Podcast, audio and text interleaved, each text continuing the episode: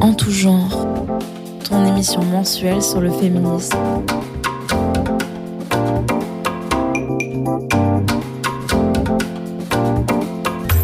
Hello, c'est Amandine et Léa et après t'avoir parlé d'éducation sexuelle le mois passé, nous revenons cette fois-ci pour parler du fait d'entreprendre en tant que personne sexisée. C'est un sujet qui nous paraît important déjà pour tout ce qui l'englobe. On peut entreprendre dans le milieu professionnel, au sein de ses relations amoureuses, amicales, familiales. Entreprendre, c'est pas seulement soulever des montagnes, c'est surtout des petits gestes, des petites actions que l'on ose faire qui vont la plupart du temps opérer un changement. Et ce terme, bien que commun, n'est pourtant pas à la portée de tous et toutes. C'est pour cela que l'on va parler essentiellement des personnes sexisées. Pour celles et ceux qui ne sont pas tout à fait au point, on parle de minorité non pas d'un point de vue numérique, mais d'un groupe de personnes oppressées, sexisées, c'est-à-dire victimes de sexisme. En tant que meuf, cis, blanche privilégiée, certes, j'ai parfois du mal à entreprendre, mais je ne sais pas vraiment si c'est lié à mon genre. Ou du moins, je pense que je me refuse certaines choses parce que je suis une meuf, mais je me rends pas vraiment compte que c'est à cause de ça, en raison d'une sorte euh, d'intériorisation. Après, personnellement, quand je rentre de soirée, en pleine nuit, seule, j'ai vraiment l'impression d'accomplir un truc de ouf, et ça, c'est évidemment lié à mon genre. Et pour moi, entreprendre, je le vois beaucoup plus en termes de projet, de travail. Et c'est quand j'ai appris l'année dernière que l'on pouvait faire de la radio que la question de ma légitimité à me lancer dans un tel projet, à parler publiquement de mes pensées devant des auditeurs s'est posée. Et quand on a eu cette dynamique de groupe avec Léa, quant à la création de la chronique Curiosité l'année dernière, j'ai vraiment pris confiance, mais sans ça, j'avais du mal à m'imaginer avoir le droit et le pouvoir de me lancer. Comme s'il fallait qu'on m'accorde ce pouvoir et qu'en soi, bah, cette décision, elle devait relever euh, de quelqu'un d'autre autre que moi. Et nous sommes en compagnie de Cécile et de Angélique qui arrivera par la suite, initiatrice du projet Minorité Bruyante, duquel elles nous parleront dans la suite de l'émission. Salut Et puis il y a aussi Angèle et Pauline qui nous parleront du fait d'entreprendre au sein du couple. Hello Coucou Nous pouvons commencer à décortiquer le sujet via la notion d'empowerment, que nous définirons juste après. Mais avant ça, on a une petite question. Est-ce que vous, d'ores et déjà, vous avez une idée de ce que comprend euh, la notion d'empowerment? Euh, bah, du coup, c'est Cécile. Euh, moi, cette notion-là, je l'ai toujours sentie comme quelque chose de vraiment, sans jamais le traduire en un seul mot, de quelque chose de vraiment intérieur où, on, sent cette ferveur, cette chaleur, ou ce truc de empowerment. Bah, ça me, j'entreprends, enfin, j'ai à entreprendre par exemple, c'est vraiment quelque chose, de- un sentiment assez, assez fort. euh, Assez puissant. ouais. c'est ça, ouais. Ouais, moi je suis assez d'accord. C'est aussi un. Enfin, pour moi, cette notion, c'est vraiment euh, une notion de puissance. Euh, et ouais, pour moi, c'est ça en fait, c'est se sentir euh, euh, puissante quand on accomplit quelque chose. C'est vraiment euh, un sentiment euh, profond qu'on a à l'intérieur de nous. Bah, c'est exactement ça, parce que littéralement, empowerment veut dire renforcer ou acquérir du pouvoir. Il est utilisé dans beaucoup de domaines, santé, travail, psychologie. Il peut être traduit par autonomisation, et la francisation directe du terme, c'est empouvoirment. Dans empouvoirment, on retrouve empouvoirment. C'est en quelque sorte un processus de développement d'un pouvoir. Initialement utilisé dans le féminisme radical des années 80 ou encore dans le mouvement Black Power, empouvoirment signifiait la capacité des individus et collectivités à agir pour assurer leur bien-être, participer aux décisions les concernant pour une autonomie sociale des plus marginalisés, la priorité donnée aux opprimés. Le féminisme radical des années 80 voyait vraiment par l'empouvoirment la capacité de modifier profondément les structures et dynamiques économiques de l'époque.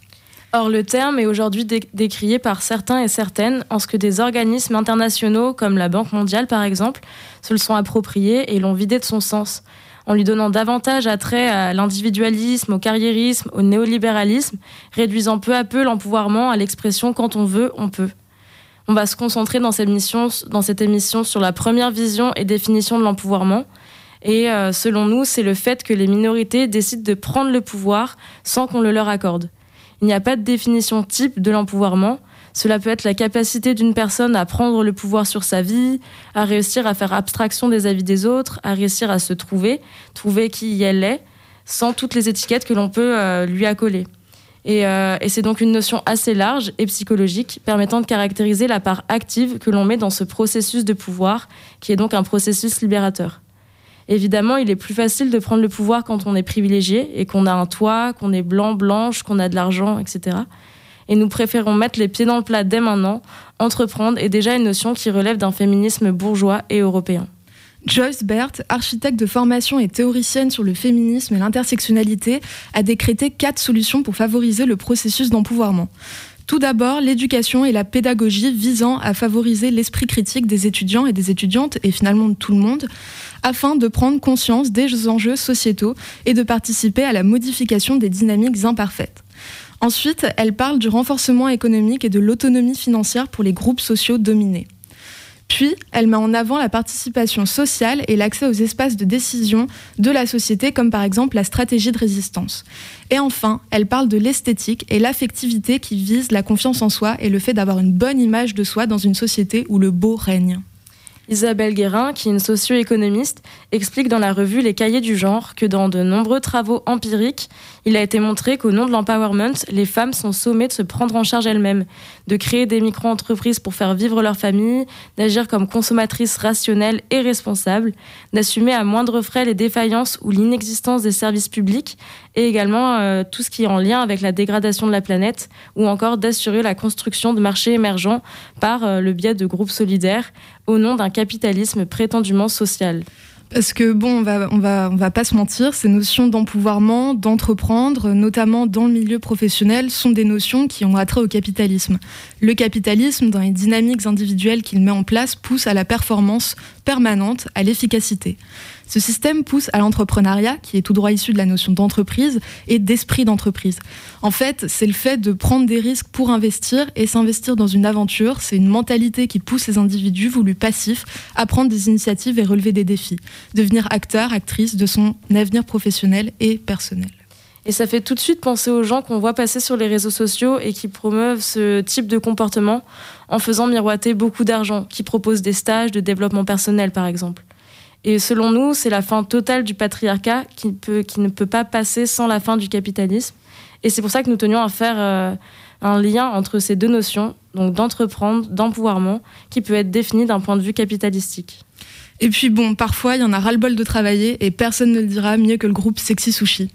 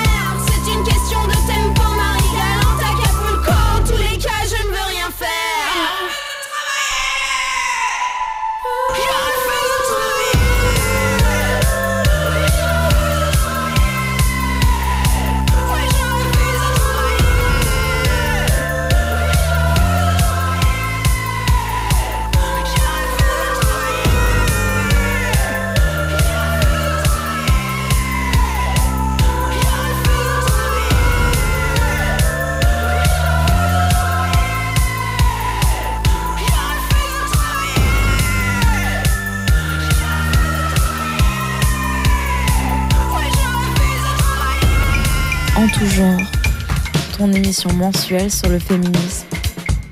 Comme nous l'avons annoncé au début de l'émission, nous sommes en compagnie de euh, Cécile qui euh, a créé le projet Minorité Bruyante.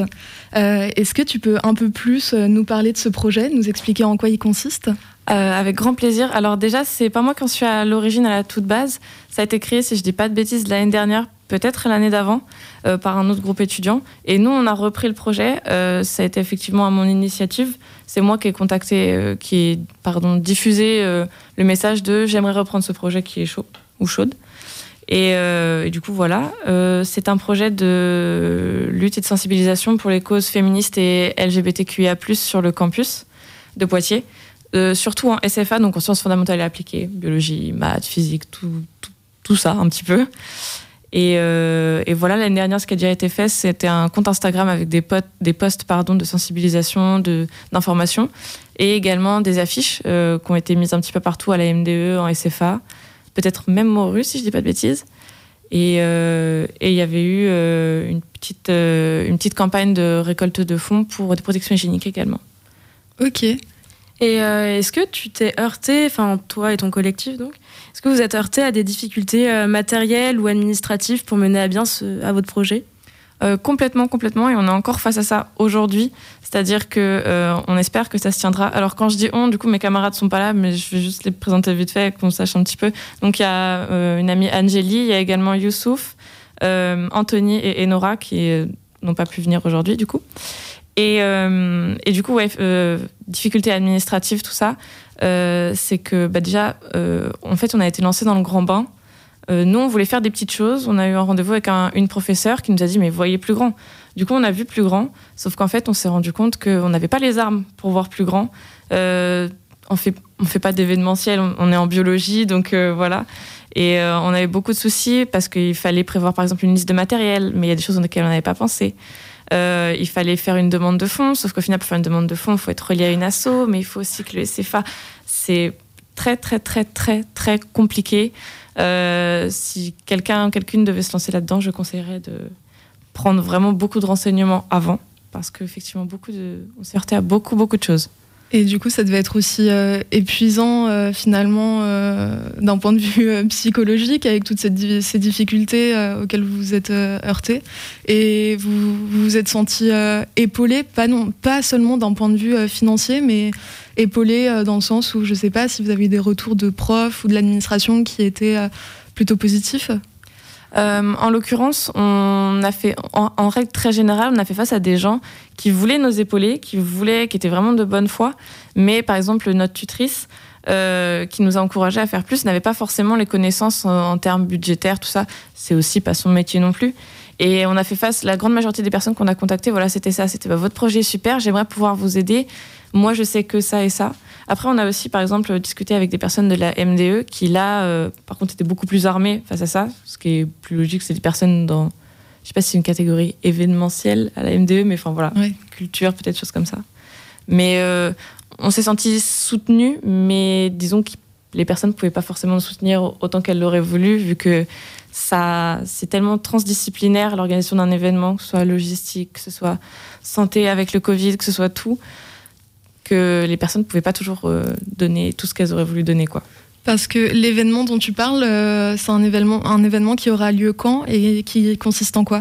Alors, ce serait, si tout se passe bien, euh, le 17 mars euh, 2022, le jeudi après-midi, euh, sur une tranche horaire qu'on estime pour l'instant de 14h à 20h, 21h. Euh, on refixera ça, bien sûr, d'ici là, et on fera un peu plus de com. Euh, ce serait un regroupement euh, d'associations, de collectifs, de personnes qui luttent en général et de quelque manière que ce soit euh, pour les valeurs féministes et d'inclusion LGBTQIA+, que nous on défend. Ça va être vraiment très très large. Il y aura de l'association entre guillemets purement féministe jusqu'à on a invité des clubs de sport féminins pour promouvoir justement parce que ça fait aussi partie de nos valeurs féministes de dire bah voilà c'est pas parce qu'on est une femme qu'on peut pas aller faire du rugby ou du foot. Euh, il y aura on essaie d'avoir le planning familial également, on essaie d'avoir des, des petites choses sur la, la santé sexuelle aussi avec euh, aide avec euh, le SSU le, le non, non, non, de santé universitaire, je me rappelle plus que le, premier Le S. service de santé service de santé universitaire. universitaire, voilà. Donc voilà, un truc avec pourquoi pas des ateliers. Et également, on aimerait la présence d'artistes. Si possible, des artistes justement queer, ce serait très sympa. Après, on a un petit budget et, et, la date est entre guillemets bientôt pour des artistes des fois qui mm. se projettent loin. Donc, on va essayer de, voilà, de faire ce qu'on peut. Mais euh, ce serait ça, voilà, petite, petite DJ set l'après-midi, petite représentation, voire petit concert le soir. Et ce serait ici, à la MDE ou euh, sur le campus? C'est ça, c'est ce qu'on aimerait faire. On aimerait faire ça devant la MDE, un peu sur le même principe s'il y a des personnes qui étaient euh, pour le forum des, que le forum des associations, début septembre pour le mois de bienvenue aux étudiants, un truc comme ça. Et un peu dans, cette, de cet acabit. Stand, grille, voilà, petite scène. Et du coup, comment est-ce que euh, ça t'est venu l'idée de reprendre euh, ce projet? Euh, Alors à titre personnel, moi je suis très engagée, que ce soit juste en termes de moralité ou en termes d'action, dans pas mal de petites choses. Euh, et, ça paraissait une évidence pour moi en arrivant à la fac, parce qu'avant j'ai fait deux ans de classe prépa pendant lesquels je pouvais pas me permettre de faire ça, j'avais pas le temps. Mais c'était une évidence pour moi en arrivant à la fac que je voulais absolument soit faire, soit reprendre quelque chose autour du féminisme. De, je voulais, je savais qu'il y avait des choses à faire bouger et je voulais être investie là-dedans.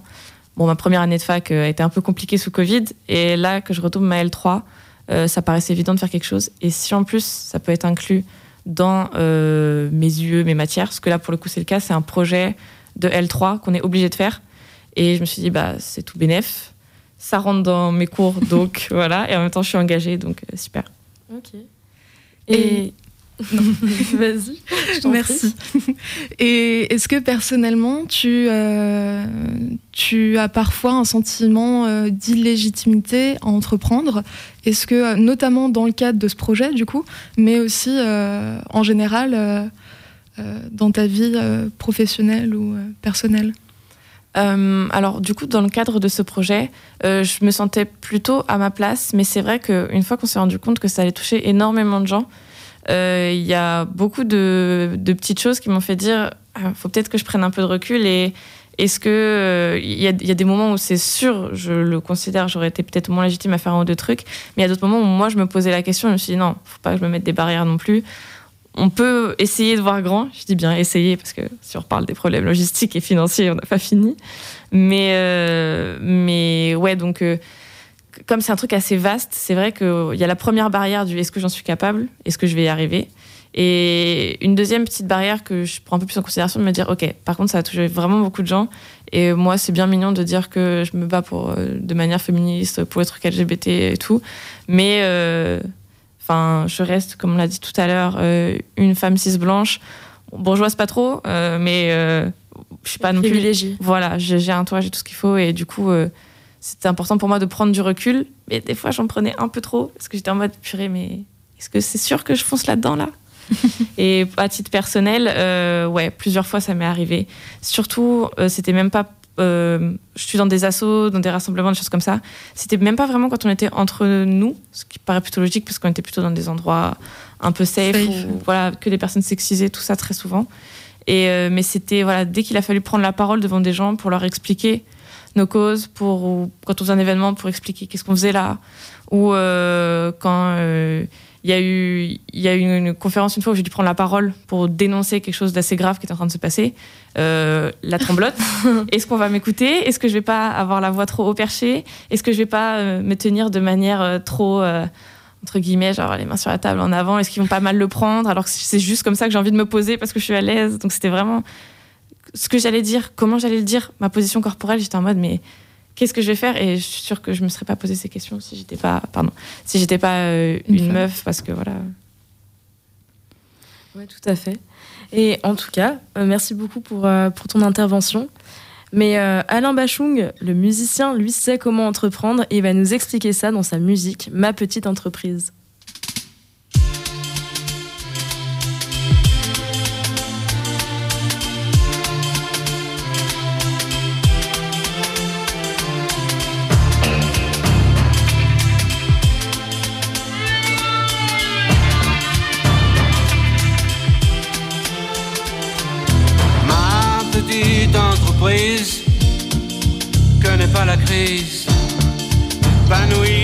L'exil des trésors satinés. doré à souhait.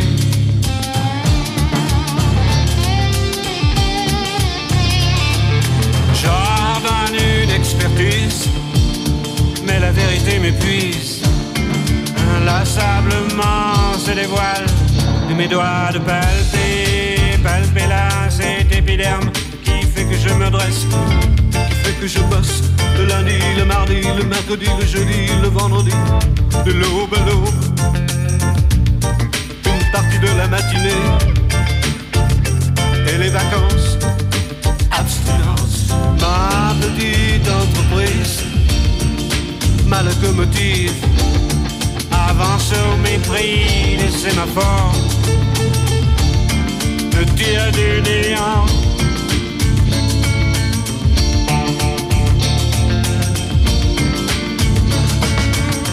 Qu'importe l'amour, importe. Qu'importe l'amour s'exporte. Qu'importe le porte-à-porte en Crimée, au sud de la Birmanie, les lobbies en Libye, au Laos. Là j'écoule à mes oreilles ma petite entreprise. Connaît pas la crise, s'expose au firmament suggère la reprise, embauche de gauche, inlassablement se dévoile, et mes doigts de palper, palper là cet épiderme qui fait que je souque, qui fait que je toque à chaque palier, escalier, c'est bâtiment B. À l'oreille de ce lèvre,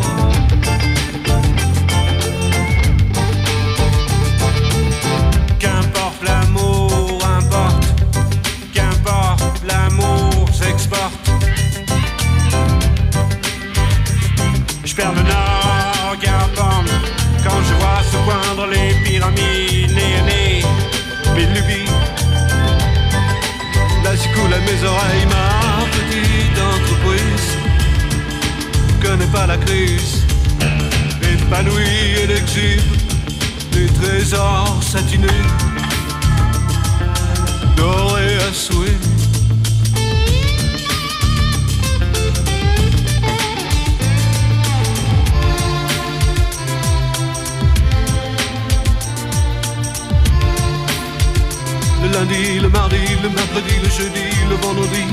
De l'aube à l'aube.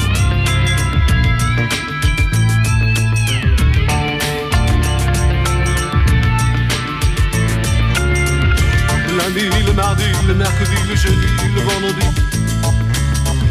De l'aube à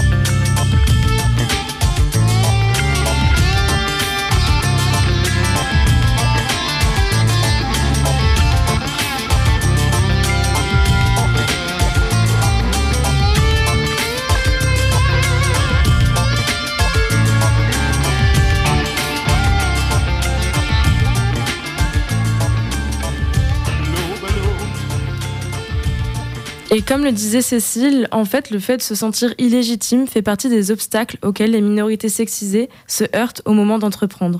C'est vrai que c'est beaucoup plus compliqué d'entreprendre, d'oser parler, de s'affirmer et de ne pas être confronté au syndrome de l'imposteur lorsqu'on te laisse parler, qu'on t'écoute et que tu peux faire part de ton explication sans interruption. C'est là qu'intervient la notion de mansplaining. Le mansplaining, de la contraction man en anglais, homme, et explaining, qui est expliqué. Tu peux taper mansplaining dans la barre de recherche YouTube et tu tomberas sur une formidable compilation de 3 minutes de vieux mecs cis qui te disent que les meufs veulent seulement qu'on leur dise qu'elles sont belles et si t'as malheur de juste vouloir parler ou exprimer ton opinion, on te répond que t'es hystérique. Les Brutes, deux militantes féministes québécoises, en ont fait une chanson et résument très bien la situation en deux lignes. Je peux vous le faire avec le ton si vous voulez. Je salive à la perspective de tout boire, de tout boire tes paroles. Oh oui, bébé, explique-moi encore. Je veux t'entendre me dire pourquoi j'ai tort. Excellent Ce terme est un concept apparu dans les années 2010 et qui désigne une situation dans laquelle un homme explique à une femme quelque chose qu'elle sait déjà, voire dont elle est experte, souvent sur un ton paternaliste, voire condescendant. On peut étendre cette situation au fait qu'un homme cis explique à une personne concernée ce qu'elle doit faire ou penser, sans même prendre en compte son vécu personnel. C'est l'une parmi tant d'autres des illustrations du patriarcat, de l'oppression des femmes par les hommes cis qui abusent de leurs privilèges. Finalement, ce serait un peu comme si une personne blanche expliquait ce qu'elle ressent face au racisme à une personne noire. C'est juste complètement déplacé. On peut aussi l'étendre au cis-planning, soit quand des personnes cis expliquent aux personnes non cis des choses qu'elles savent déjà. C'est typiquement dans ce genre de situation qu'il est très compliqué, voire impossible de réussir à s'établir et à aller jusqu'au bout de son idée et de l'assumer. Et en plus, au-delà du mansplaining, la peur, voire l'impossibilité parfois d'entreprendre, de s'affirmer dans tout type de situation, que ce soit personnel ou professionnel, c'est largement alimenté par le fameux syndrome de l'imposteur. En fait, c'est le fait d'avoir un doute sur sa capacité à réaliser quelque chose ou à se réaliser.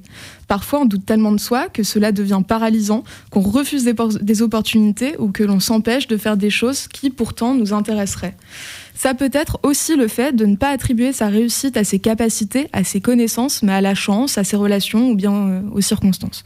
Il s'agit d'un véritable sentiment d'insécurité et on pensait initialement qu'il ne touchait que les femmes, mais en réalité 70% de la population ressentirait ce mal-être. Et parmi les causes, euh, se trouve bien sûr le système patriarcal et capitalistique, l'éducation, mais aussi l'environnement familial. Entreprendre, ça demande d'avoir confiance en soi. Entreprendre, c'est aussi aller un peu dans l'inconnu et pouvoir potentiellement se prendre un mur. Entreprendre en tant que personne transgenre ou non-binaire est d'autant plus compliqué car certaines démarches peuvent obliger à se outer, c'est-à-dire à faire son coming out, alors qu'on n'en a pas forcément envie.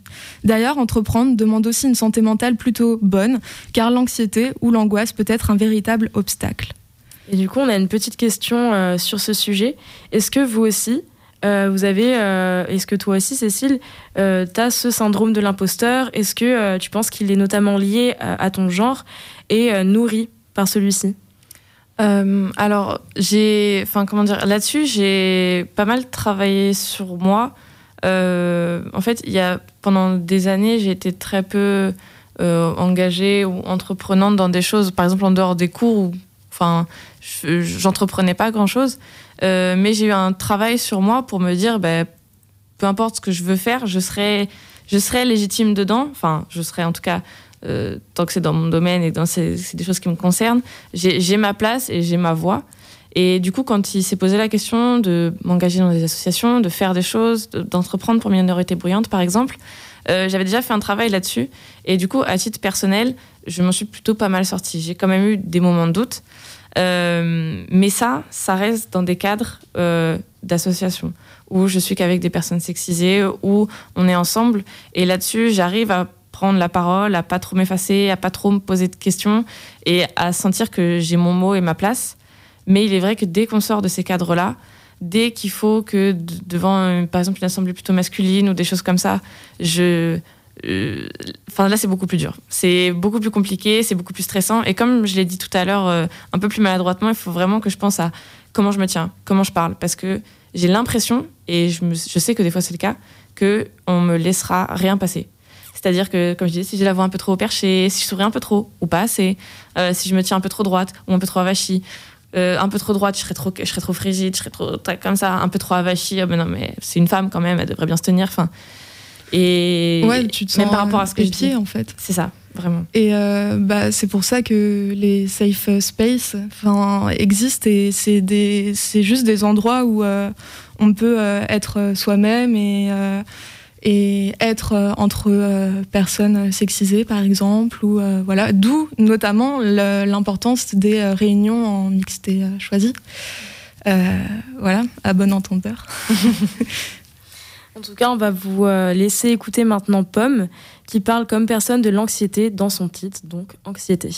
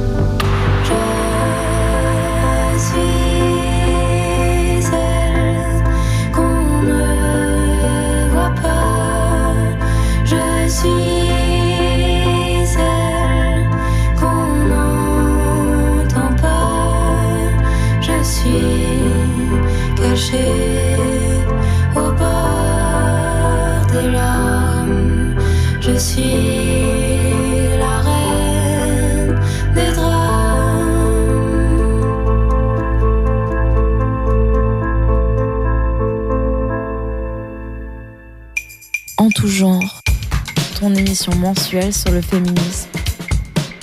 Nous sommes toujours sur Radio Pulsar 95.9. Parmi les obstacles à entreprendre, il y a aussi euh, la question de l'éducation à l'école, euh, par la famille et notamment de l'éducation genrée. Parce que le truc, c'est que pour entreprendre, encore faut-il avoir le tempérament pour. Or, l'éducation genrée crée des divergences de tempérament entre les filles et les garçons, et ce depuis la tendre enfance.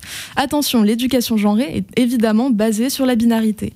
On pousse beaucoup plus les petits garçons à entreprendre, à être courageux, valeureux, alors que les filles doivent être plus dans la retenue. Si dès le plus jeune âge, ce n'est pas quelque chose auquel on a été habitué, il est bien normal que ce soit beaucoup plus compliqué d'y parvenir. De nombreuses études se sont intéressées à l'éducation genrée et ses conséquences sur le comportement des enfants. La psychologue Angélique Simelière, par exemple, explique qu'inconsciemment, les parents élèvent différemment leurs enfants. Par exemple, les pères hétéros sont plus rigides avec leurs fils qu'avec leurs filles, surtout lorsqu'il s'agit de favoriser des activités dites pour les garçons. Euh, ce, qui paraît, ce qui peut paraître un peu anodin comme ça, va en fait entraîner des exigences différentes sur les garçons qui, seront alors euh, plus robustes, entre guillemets, en réponse à la rigidité de leur père. Euh, les enfants constatent directement les différences de comportement des parents. Cela va les aider à se construire, à avoir des repères et va renforcer leur identité sexuée.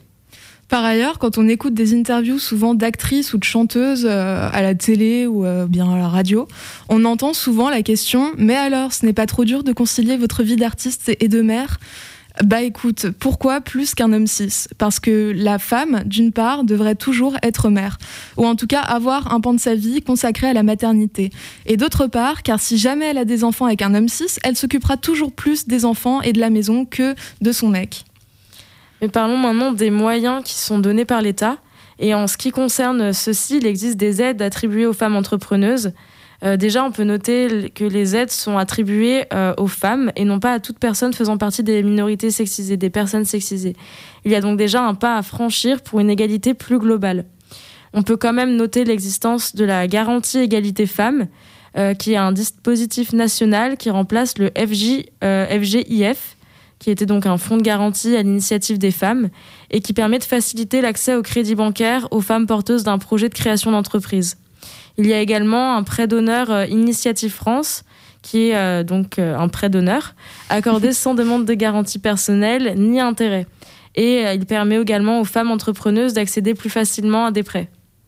On a aussi des dispositifs régionaux qui sont mis en place pour faciliter l'entrepreneuriat, comme les plans d'action régionaux, régionaux, régionaux pardon, pour l'entrepreneuriat des femmes, ou encore Willa, qui est euh, anciennement euh, Paris Pionnière et qui est un incubateur de start-up dédié aux femmes entrepreneuses pour leur apporter un soutien. Bon, toutes les aides que l'on vient de citer proviennent du site du gouvernement et à vrai dire, en lisant cette page, on a surtout eu l'impression que c'était euh, imbibé de féminisme washing et que concrètement, ce n'était pas très florissant. Déjà, on remarque que les aides ne touchent quasiment qu'aux prêts et octrois de crédit bancaire. C'est un bon début, c'est bien, c'est important, seulement ce n'est pas suffisant pour inciter à l'entrepreneuriat. Il s'agirait aussi de mettre plus en avant les réussites des femmes entrepreneuses dans le milieu professionnel. Des campagnes ont déjà été faites pour la promotion à l'entrepreneuriat. Or, Janice Byrne, qui est professeure de management à l'IESEG, explique qu'en général, en France, l'archétype de l'entrepreneuse à succès est une femme appartenant à la classe moyenne diplômée d'une école de commerce ou d'ingénieur de premier plan. Et que si les campagnes de promotion à l'entrepreneuriat chez les femmes ont été un échec, c'est qu'elles érigent un modèle d'entrepreneuse éloigné de la réalité et difficile à imiter. Il s'agirait alors d'apporter des aides qui soutiendraient les projets de toute personne sexisée et non pas juste des femmes blanches diplômées. Et en parlant d'aide, Cécile, tu nous as évoqué tout à l'heure les difficultés euh, auxquelles votre collectif s'est heurté en termes de subventions. Est-ce que tu peux en parler un peu plus? Alors euh, oui, nous, au début, euh, au début l'objectif, c'était de pas... On, on, a vu que l'accès au fonds n'était pas forcément très facile enfin bruit de couloir enfin voilà on s'est dit on va peut-être éviter et du coup on a essayé de se lancer dans un truc un peu plus qui, nous coûterait pas d'argent entre guillemets enfin clairement qui nous coûterait pas d'argent Euh, sauf que, comme je l'ai dit tout à l'heure, euh, il y a beaucoup de choses qu'on ne connaissait pas auxquelles on s'est heurté et finalement on s'est rendu compte que il nous fallait des sous quand même. Et euh, donc nous on a essayé de demander le fonds de, le, ça s'appelle le FSDIE. C'est un truc que l'université euh, peut donner euh, pour des projets, euh, peut-être pour des trucs un peu culturels, je sais pas trop. En fait c'est assez flou parce que malheureusement, comme je vous ai déjà dit, on nous a pas forcément donné toutes les armes pour tout comprendre. Et donc nous, on, voulait demander ce fonds-là, sauf que ce qui se passe, c'est que seules des associations peuvent le demander. Nous, on est un projet étudiant de troisième année de licence dans une matière. On n'est pas du tout une association. Peut-être que ça le deviendra un jour, on verra. Peut-être que d'ailleurs, si ça peut devenir euh, une suite à notre projet, de le laisser à l'année suivante pour faire une asso. Et, euh, et du coup, une fois qu'on a eu trouvé l'asso, on est revenu vers ces gens en leur disant c'est bon, nous avons une association. Euh, Est-ce que on peut faire notre dossier pour demander à l'université? Sauf qu'après, l'université nous a dit oui, mais euh, il faut que vous demandiez à votre partie du campus, donc nous on est en SFA, sciences fondamentales et appliquées, euh, de participer. Du coup, on a demandé en sciences fondamentales appliquées, est-ce que vous pouvez participer? Et là, on est entre deux eaux, on attend des réponses et on espère pouvoir avoir accès à ce fonds. Euh, bien sûr, euh, ce critère de euh, votre partie du campus doit participer a été rajouté cette année. Ça n'existait pas avant. Sinon, c'est pas drôle. Et du coup, niveau fonds, ben, là, pour l'instant, c'est assez compliqué. Euh, je vois tout, à l'heure que tu parlais euh, de, pardon, tu parlais de, fonds attribués à des femmes entreprenantes et tout. Il faut savoir qu'à la faculté, de ce qu'on sait, parce qu'on a essayé quand même vraiment beaucoup de se renseigner, le seul fonds euh, disponible, c'est le FSDIE quand on veut entreprendre un projet.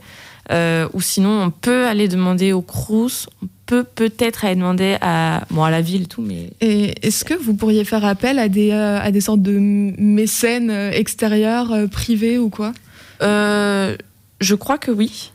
Euh, mais euh, bah, si vous connaissez des gens riches qui veulent bien nous donner des sous, nous, il n'y a pas de problème, on prend euh, sans Petit contrepartie. appel. C'est ça, petit appel, minorité bruyante sur Instagram, euh, envoyez-nous des PayPal. Il n'y a pas de problème. D'accord. Euh, Mais bon, comme le rappelle France Gall, malheureusement, on résiste.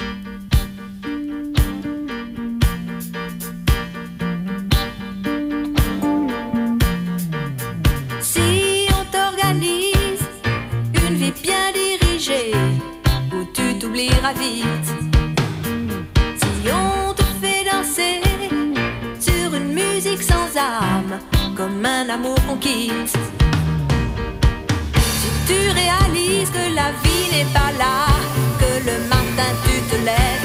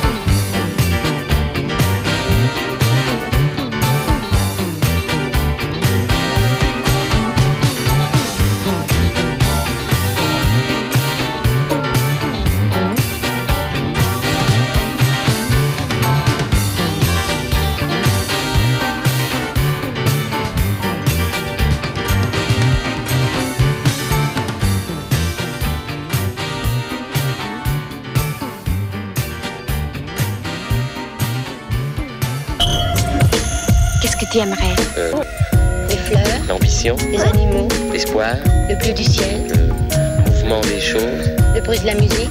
les accidents, Pas moi. quoi encore, je sais pas moi. Tout. Un tout Bien qu'on associe souvent le fait d'entreprendre au milieu professionnel, associatif, entreprendre, comme vont l'expliquer Angèle et Pauline, se fait aussi dans le couple et les relations amicales ou familiales. Derrière tout grand homme se cache une femme. Quelle belle formule. Les personnes sexisées seraient donc à l'origine du succès des génies de ce monde. Mais alors pourquoi sont-elles réduites à rester toujours en arrière? On va commencer d'abord avec un peu d'histoire. Quand a-t-on commencé à percevoir et exploiter les femmes comme des êtres différents? Les racines sont si profondes et surtout si éloignées dans le temps qu'on a bien du mal à imaginer le jour où on ne discriminait pas les humains entre hommes et femmes. Les traces des femmes ont savamment été nettoyées. Les colonisateurs ont également systématiquement imposé leur système blanc-cis hétérocapitaliste pour effacer d'autres possibilités. Donc comment entreprendre dans un système biaisé depuis si longtemps? En tant que personne sexisée, lorsqu'on souhaite entreprendre, on se retrouve face à de nombreux problèmes, comme l'a par exemple illustré Cécile tout à l'heure. D'abord, on va être moins prise au sérieux. Pour cela, on va devoir faire plus d'efforts que les hommes pour arriver à la même place à cause du plafond de verre, c'est-à-dire le fait que les places les plus hautes sont réservées aux hommes, aux hommes dans une structure hiérarchique. En plus de ça, on va généralement être considéré comme soumise dans nos relations familiales, amicales et romantiques. Les personnes sexisées sont souvent vont souvent être perçues avant tout comme un objet, un physique, un désir, plutôt que comme un être à part entière, capable de tout autant de choses que les hommes. Les gens me disent de mes mots pour une fille belle, t'es pas si bête. Pour une fille drôle, t'es pas si laide. Tes parents et ton frère, ça aide. Perso, j'ai toujours eu plein de potes, mecs au collège et au lycée. Ça peut parfois être difficile de se faire entendre, de pas être réduite à nos attributs sexuels, de pas se laisser marcher dessus ou de partager nos idées. Ça revient au problème trop fréquent du mansplaining, comme l'ont expliqué Amandine et Léa, qui a tendance à écraser les femmes. Mais alors, comment réussir à entreprendre et à sortir de ces schémas quand ils sont biaisés depuis si tôt? Dans un couple, le régime hétéro n'est avantageux que pour les hommes. Ils peuvent ainsi asseoir leur domination, être acceptés par leurs semblables, se faire respecter. Honnêtement, on est combien à avoir entendu les potes de son mec nous dire Bien joué, mec, respect quand notre copain nous présentait à eux L'hétérosexualité est un trophée, un biais pour être estimé par ses pairs. Réinventer l'hétérosexualité, cela signifie pour une femme prendre le parti des principes et des valeurs plutôt que celle du conjoint. Même en essayant de déconstruire ton mec avec toute ta bonne volonté, si les normes hétéro restent, l'égalité disparaît. Même au sein des relations familiales, on est souvent réduite à notre genre. T'es la sœur de, la fille de, la femme de. Mais paradoxalement, on attend toujours plus d'une fille. Toutes les familles ont assimilé en elles le mythe de la fille qui travaille mieux, le petit garçon qui n'en fait qu'à sa tête, mais c'est normal puisque c'est un garçon. On est plus sérieuse, mais une fois arrivé dans le monde du travail, il est plus difficile de se faire une place en tant que personne sexisée. Plus difficile d'accéder à des hauts postes et de gagner autant que les hommes. Une étude publiée dans le New York Times en 2014 montre qu'aux États-Unis, les parents sont deux fois plus nombreux à chercher sur Google Mon fils est-il surdoué? que Ma fille est-elle surdouée? Ils sont également deux fois plus nombreux à googler Ma fille est-elle en surpoids? que Mon fils est-il en surpoids? Les dés sont donc joués depuis très très tôt. Au sein du foyer, une enquête de l'INSEE montre que les femmes consacrent en moyenne près de 50% de temps en plus que les hommes au travail domestique. Et depuis les années 80, ces chiffres n'ont pratiquement pas évolué. Assez parlé des problèmes, quelles sont les solutions? Alors si on avait une solution miracle pour être prise au sérieux, devenir les égales des hommes et se faire respecter, on l'aurait déjà breveté et divulgué au monde. Cependant, on n'est pas venu les mains vides aujourd'hui, mais avec des idées sous le bras. D'abord, l'éducation des enfants est primordiale pour venir à bout de ces phénomènes. Dans l'article Production du sentiment amoureux et travail des femmes publié en 1982, la sociologue Sonia Diane Hersbrunn montre que l'éducation donnée aux petites filles les pousse à se voir comme des êtres incomplets et à attendre la venue d'un homme miraculeux qui complétera leur construction comme femmes. Il faudrait alors commencer à éduquer nos filles différemment, ou plutôt leur fournir une éducation cohérente, leur donnant l'envie d'entreprendre, l'envie de sortir des codes de notre, société patriarcale, d'être astronaute, d'être ingénieur, d'être chercheuse, de les pousser vers ces voies-là. C'est aussi à travers le modèle familial qu'on intègre des stéréotypes de genre qui nous poussent à l'hétérosexualité obligatoire. On assimile des modèles dans notre enfance qui se perpétuent quand on grandit. Il faut donc s'y prendre très tôt pour donner l'envie aux personnes sexisées d'entreprendre dans leurs relations. Mais l'éducation ne s'arrête pas à l'enfance. Nous aussi, nous devons nous éduquer sur de tels sujets et s'émanciper de ces schémas dans lesquels on est enfermé depuis très longtemps. Dans le couple, il s'agit de faire en sorte que les hommes cessent d'être une priorité, une validation impérative au centre de nos vies.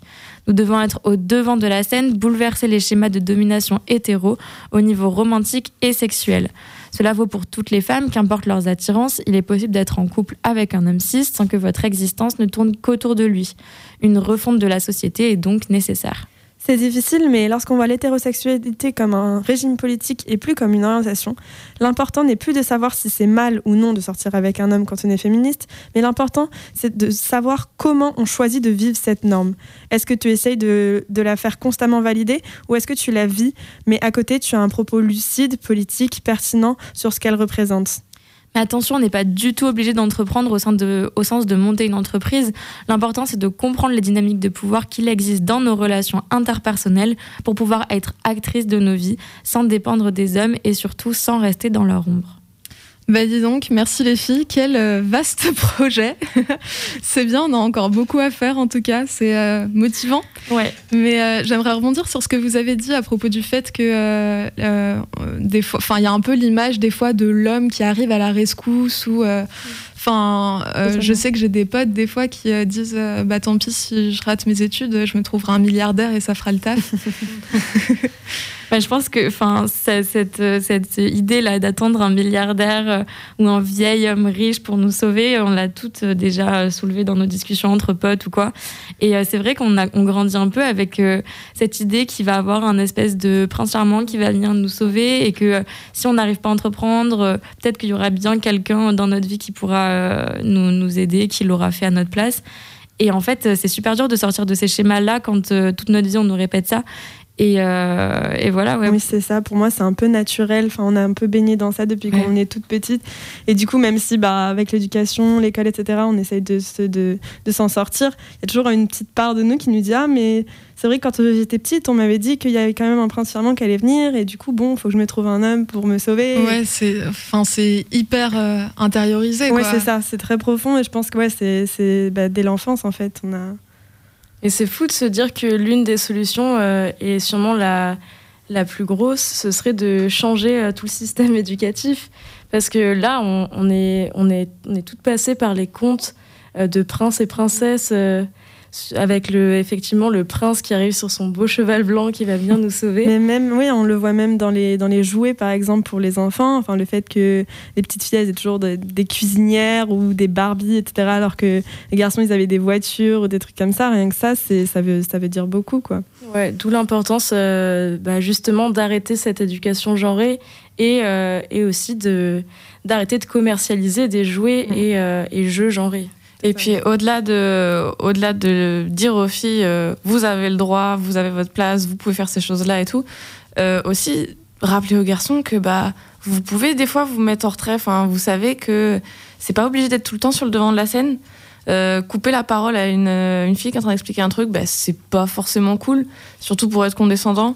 C'est, c'est ça, c'est qu'il y a ces deux points-là. C'est dire d'un côté aux petites filles, bah, vous avez le droit, vous pouvez les, un peu les pousser, et rappeler aux garçons, bon, une fois qu'ils sont grands, parce que du coup, dès qu'ils sont tout petits, on peut leur dire calme-toi, mais voilà, c'est euh, aux copains qui ont nos âges, euh, aux grands, aux grands tontons euh, qui croient que, parce que c'est des hommes et qu'ils ont 45 ans, de toute façon, ils savent mieux tout que tout le monde, c'est de leur rappeler, bah, calme-toi, c'est pas forcément le cas.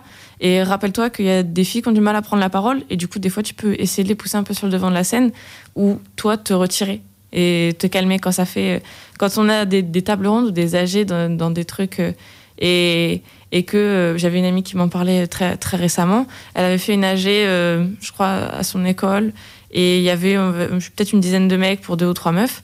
Ça a duré je sais plus une demi-heure une heure plus d'une heure je crois. La parole n'a été enfin on n'a pas entendu la voix de ces filles là et non seulement elles n'ont pas osé prendre mais à aucun moment ne s'est proposé l'idée. Oh bah si on leur laissait la parole. Personne n'a essayé de se dire putain ça fait une heure qu'elles sont là les deux trois là. Et euh, on les entend pas. Bizarre. Ouais il faut il faut aussi euh, que il faut aussi éduquer euh, bah, les, les mecs cis. Il faut les déconstruire.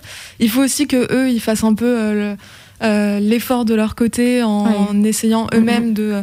D'ailleurs, en parlant de ça, il y a un super compte Insta qui s'appelle Nos alliés les hommes et justement qui est une, c'est une personne qui a créé ce compte qui, enfin, c'est un compte qui est dédié justement aux hommes cis pour euh, apprendre à se déconstruire et euh, et, et c'est en fait c'est hyper important, c'est essentiel. Il faut aussi que les hommes cis soient curieux et, et soient aussi dans cette dynamique-là. Ouais, tout à fait, parce que euh, justement, il y a encore l'idée que, euh, que c'est euh, valorisant de prendre la parole, et j'ai l'impression que les hommes euh, la prennent pour, euh, pour montrer leur masculinité, enfin, que ça a vraiment un. C'est un leur- reflet. C'est ça, c'est un reflet de leur masculinité. Et, euh, et du coup, j'ai l'impression qu'ils la prennent pour euh, le montrer aussi, comme sorte de domination finalement. C'est pour ça aussi que j'ai mis le- aussi l'idée qu'il fallait éduquer les mecs et aussi les remettre un peu à leur place. Euh, en soi, j'ai très peu d'espoir en la gente masculine une fois qu'elle est adulte sur le fait de savoir se remettre en question là-dessus. Je considère que c'est toujours un truc sur lequel on peut travailler et qu'il y en a toujours des moins pires que d'autres. Mais c'est vrai qu'il faut se rendre compte que l'ego dans lequel on les a assis depuis qu'ils sont tout petits est énorme, forgé. Et comme tu as très bien dit, c'est un de leurs fondements de chez. Je me rappelle la discussion avec un mec comme ça où c'était important. Il m'a dit Mais en fait, t'es en train de me demander de remettre tout ce sur quoi je me suis basé en question. Ben oui, je suis désolée pour toi, mais depuis que t'es petit, ben, on t'a dit que ta, voix comptait peu importe le sujet et que t'étais le roi du monde. Ben non, c'est pas forcément le cas. Mais c'est ce que disaient Angèle et Pauline. euh, en fait, on a beau euh, les déconstruire, et ils ont beau se déconstruire.